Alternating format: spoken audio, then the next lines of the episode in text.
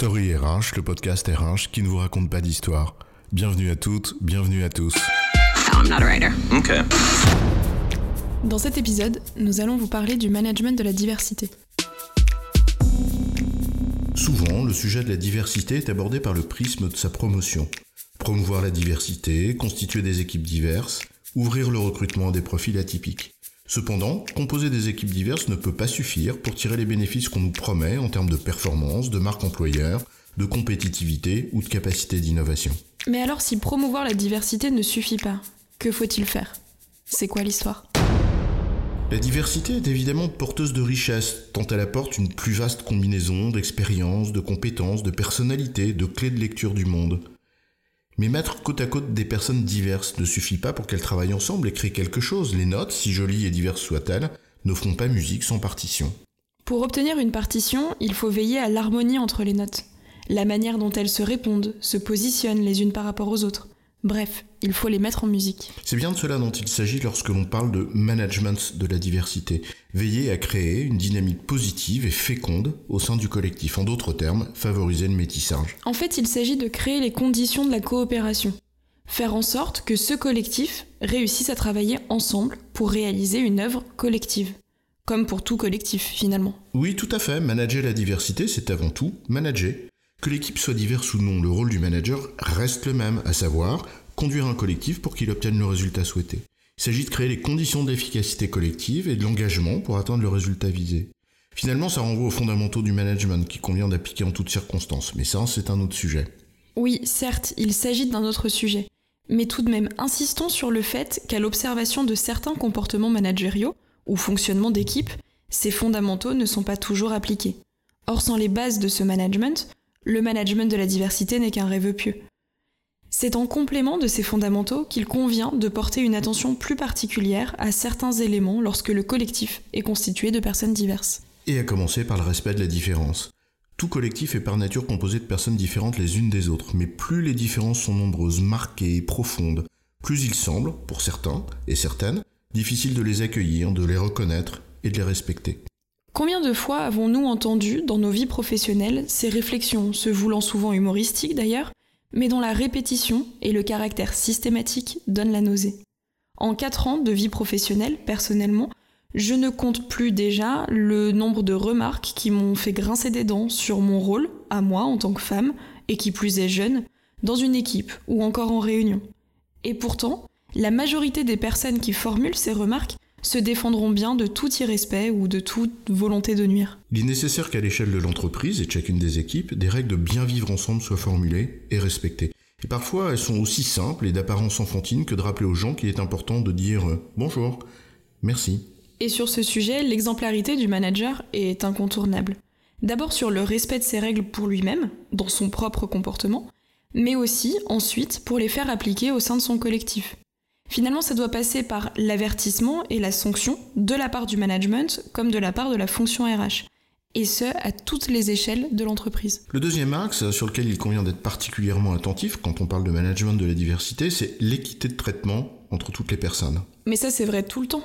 Dans n'importe quel collectif, un manager doit veiller à ce que les décisions prises, par exemple en termes de récompense ou de reconnaissance, soient équitables. Il en va notamment de l'engagement des équipes, qui pourraient se démotiver si elles sentaient que leurs efforts étaient moins bien reconnus que d'autres. Oui, bien sûr, je suis d'accord. Enfin, tu as raison. Mais il semble que faire preuve d'équité puisse s'avérer d'autant plus difficile pour le manager dans une équipe où les membres sont particulièrement différents les uns des autres. Et ça s'explique par quelque chose de très simple. Le manager est humain.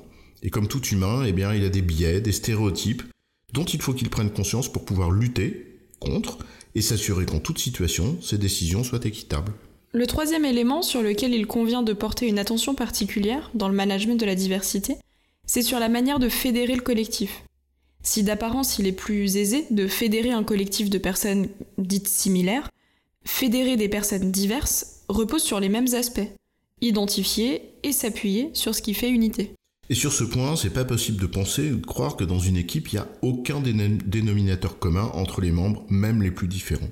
On peut forcément trouver des points communs intrinsèques aux membres de l'équipe, par exemple des compétences, des expériences communes, des sources de motivation similaires, par exemple l'amour du métier, l'envie de réaliser ses missions, ou même des éléments extérieurs autour desquels ces personnes peuvent se retrouver, comme par exemple le projet de l'entreprise, le projet de l'équipe, qui normalement en découle d'ailleurs, ou des réussites collectives.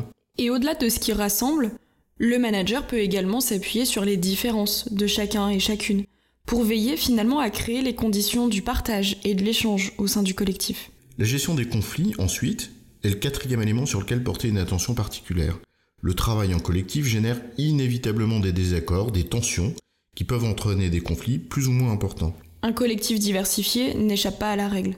Surtout que les différences accrues entre les membres peuvent être porteuses d'incompréhension, voire de peur ou de mépris. Le manager a un rôle essentiel dans la gestion des tensions lorsqu'elles adviennent, afin d'éviter que celles-ci ne se transforment en conflit, atteignant potentiellement un point de non-retour. Et ça passe par l'établissement de règles de bienséance et par la sanction des comportements déviants comme on l'évoquait plus tôt, mais également par le fait de créer une relation de confiance permettant à chacune et à chacun de s'exprimer sur ce qui lui pose problème, le dérange dans le groupe. En revanche, gérer les conflits ne signifie cependant pas aseptiser les relations interpersonnelles au sein du collectif.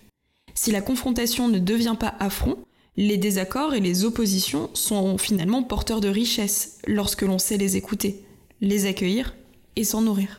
Et c'est en effet notre cinquième et, dernier point. Favoriser l'esprit critique, et ça c'est grâce à la confrontation des points de vue. Cette confrontation, quand elle est constructive et respectueuse, elle est source d'idées nouvelles et elle est propice à la remise en question. Mais cela nécessite d'abord d'instaurer un climat de confiance, propice à l'échange, vrai, sans faux semblant, et sans honte ni peur.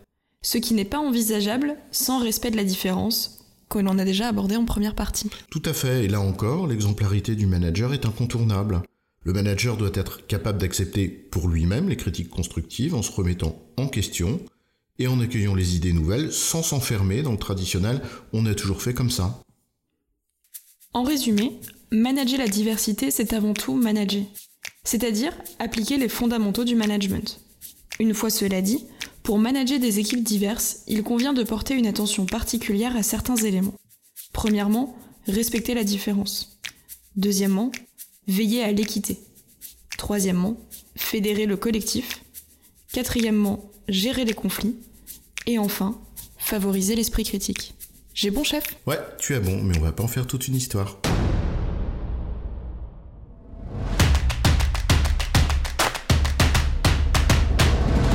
Story RH, le podcast RH qui ne vous raconte pas d'histoire. Retrouvez tous les épisodes sur storyrh.fr.